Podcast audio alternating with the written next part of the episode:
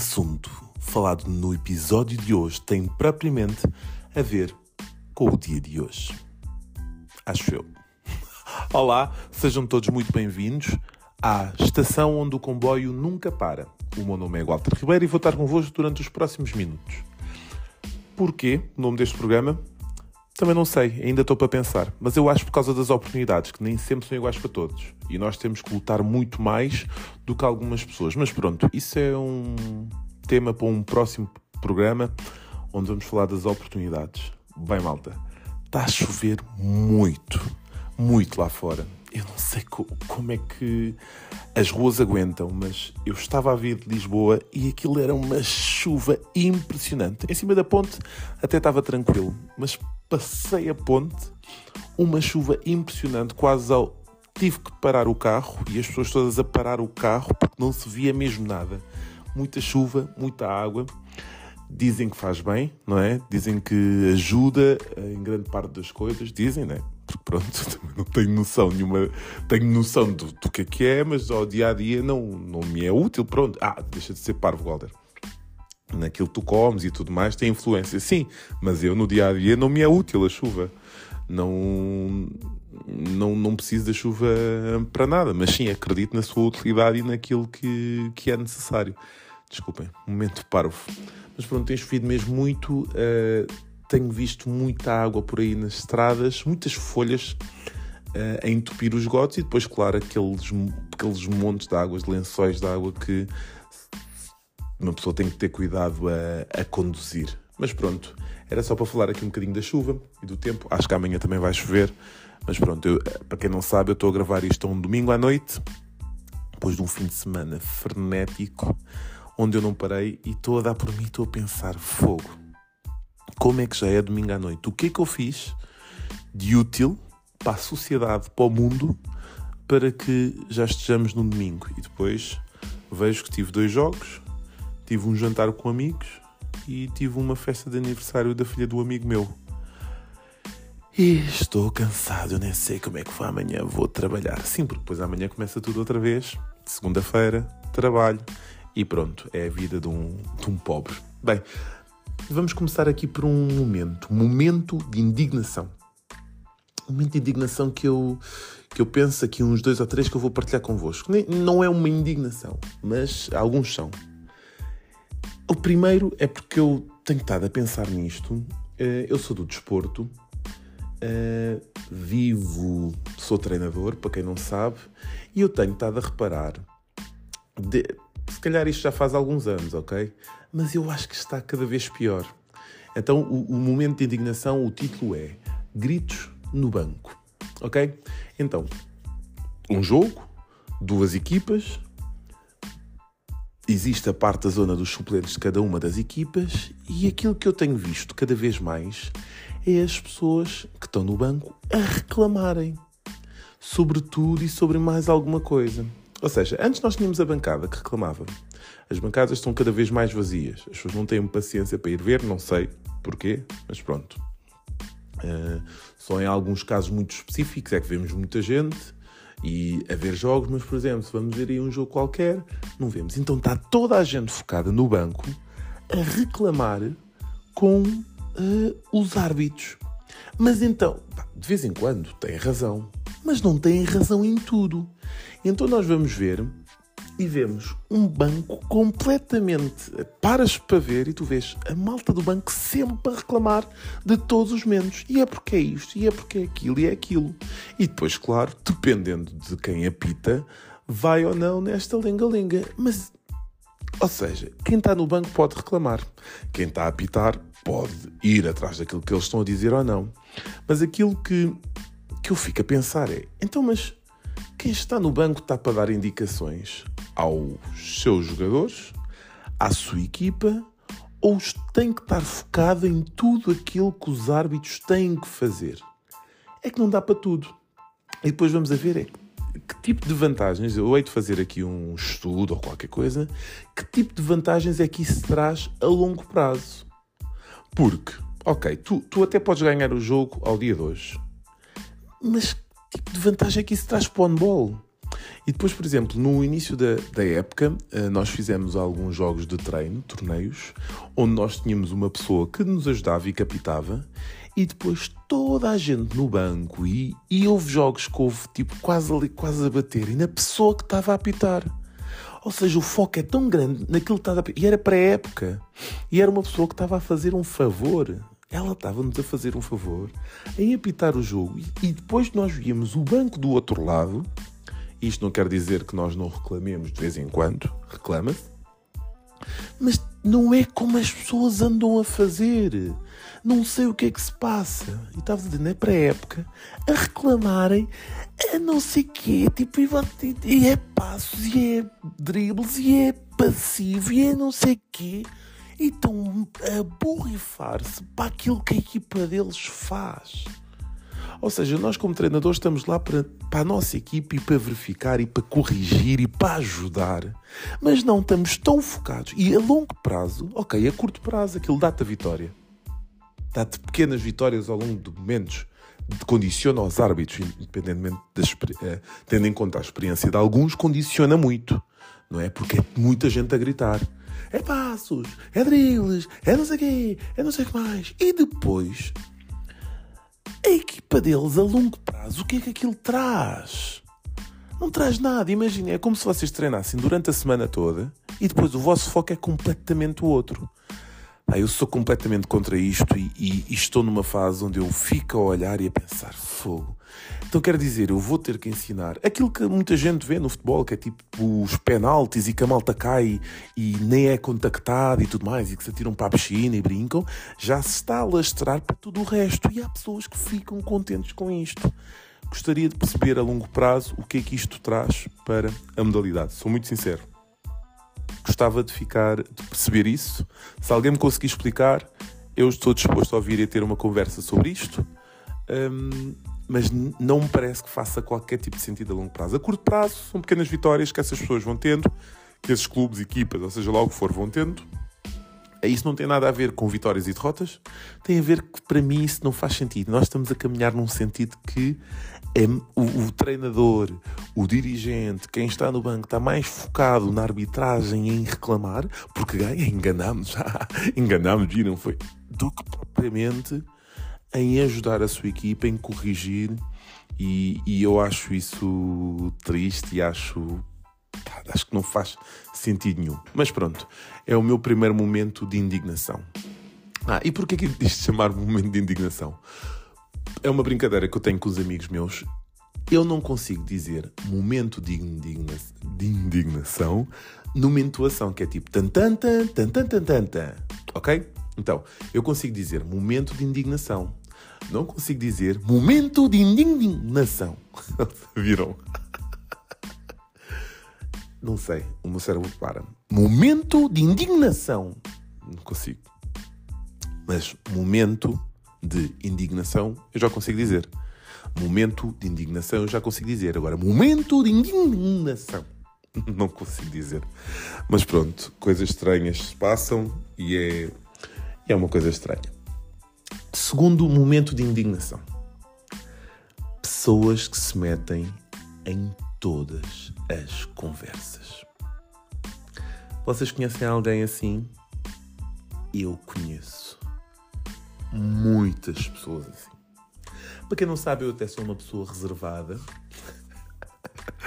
Daquelas pessoas que não dá muitas confianças, não é de sorriso fácil para quem não conheço. Mas quando conheço, uh, conheço. Pronto, as pessoas que conheço já sou de sorriso fácil e de uma conversa boa. Agora, aquelas pessoas que não conhecem as pessoas e que se vão meter na conversa, eu acho isso muito estranho. Elas é que estão bem, eu estou mal. Mas eu acho muito estranho. Por exemplo, eu estou numa fila de um supermercado. A fila está demorada, estou ali a olhar, a ver, né? mas falta alguma coisa, não sei o quê.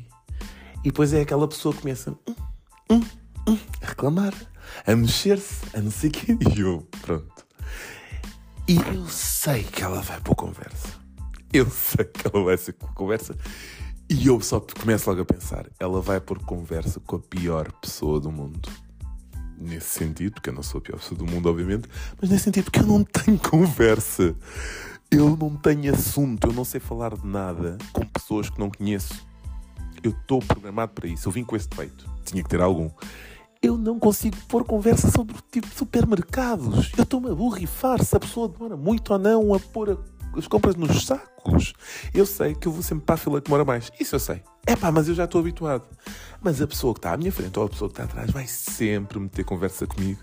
E eu fico ali todo sem saber o que falar não consigo, digo-lhe um sim, digo-lhe um não e acaba a conversa. E eu acho que a pessoa fica sempre a pensar que eu sou uma má pessoa ou uma pessoa convencida ou pronto, seja lá o que ela for que pensa. E depois, existem essas pessoas dentro desse ramo que é eu estou a conversar A e B. Essa pessoa não conhece a B.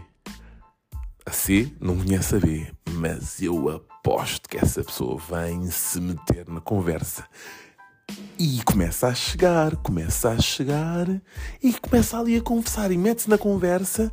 Não sei, ela aproveita uma palavra tipo sol. E o que é que. Isto eu estalei os dedos. Sol. E o que é que ela faz? Ela pôs o tempo, não sei o que, engloba-se na conversa. Eu. Pá, isto, há casos que não têm, não têm maldade nenhuma, mas há outros que é. O que é que tu dá vontade de dizer? Tipo, pá, metes no pause isso, olha lá, o que é que tu estás a fazer? Estás-te a meter na conversa porquê? Conheces as pessoas porquê? Não faz sentido, mas há pessoas que se metem em todo o tipo de conversas. Todo. E malta, calma, o mundo não vai acabar. Não vai acabar, não é obrigatório, nós metemos conversa com tudo. E pronto, é o meu segundo momento de indignação. E eu tenho um terceiro e o terceiro é um momento de indignação, mas é um momento de cosquice. Eu já falei disso no, no primeiro podcast, no primeiro episódio, ou no episódio zero, que foi a experimentar. Aquilo basicamente eu experimentei, gravei três cenas e depois juntei-as, está bem? Esta aqui já tem aqui um bocadinho mais de sequência, espero ir criando uma sequência de encontrar aquilo que vocês gostem. Mas, então, pessoas do luto nas redes sociais. É assim que eu tenho aqui escrito. No Facebook.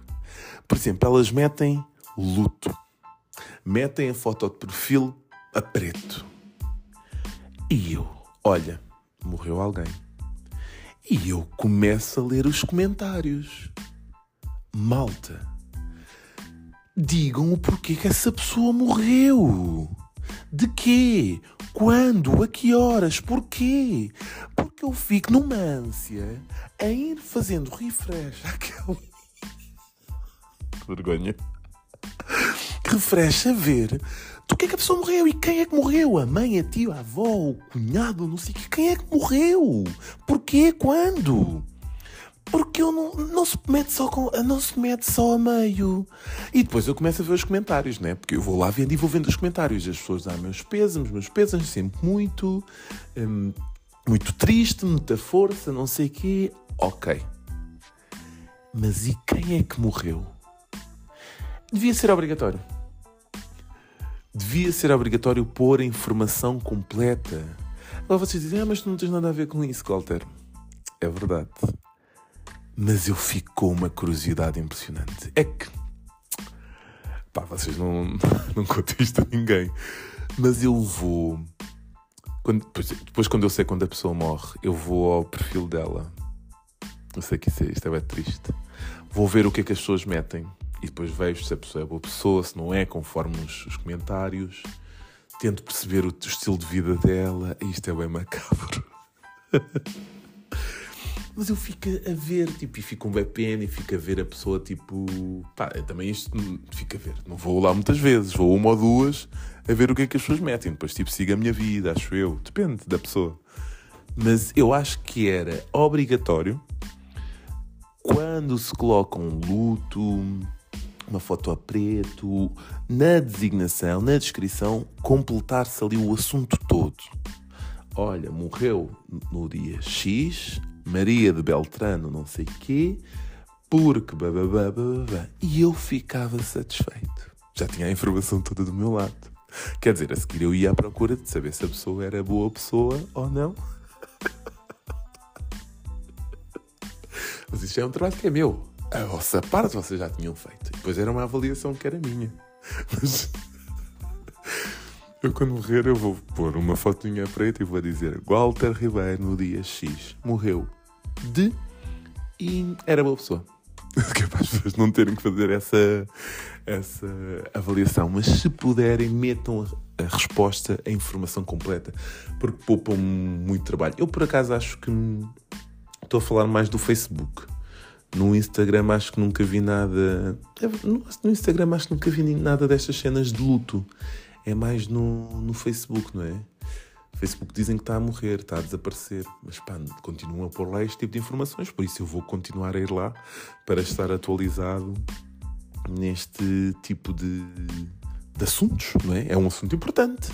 O porquê, quando, né? quem, é importante. E pronto, é, foi isto os meus momentos de indignação. Agora vamos aqui a um, a um, ao assunto principal, se assim quiserem. Agora sim vamos ao momento principal, ao assunto, que é as novas gerações. Eu hoje estava num, numa festa de aniversário da filha de um amigo meu e estava lá um ex-atleta. E ele é de 1990. Perguntei-lhe o ano. Ele é de 1990 e eu estou a dar treinos neste momento a atletas de mil. Uh, mil. 2008, 2009. Já começo a dar treinos a atletas dessa idade. Ou seja, aos anos que uma pessoa anda nisto. Aos anos que uma pessoa anda nisto. E depois estávamos-nos a perceber, não é? Das diferenças que existem nestas gerações e o que vem aí. E, e eu fico efetivamente preocupado. Eu não sei se os, os treinadores pensam isto ou não, mas eu, que também pode ser, e eu digo isto muitas vezes, também pode ter a ver com a minha idade e com a minha maturidade, mas eu acho que existe um distanciamento cada vez maior para estas novas gerações. Ou seja, estes miúdos novos atletas que vão surgindo são mais desligados das pessoas. Ou seja, eles chegam, treinam e vão-se embora. Chegam, treinam e, e acabam o treino e vão-se embora. Alguns nem tomam banho. E o, o, o, momento do balneário, eu também joguei, era um momento muito fixe. Era um momento que a malta usava, brincava, atualizava coisas, apercebíamos-nos de quem estava triste, quem estava contente.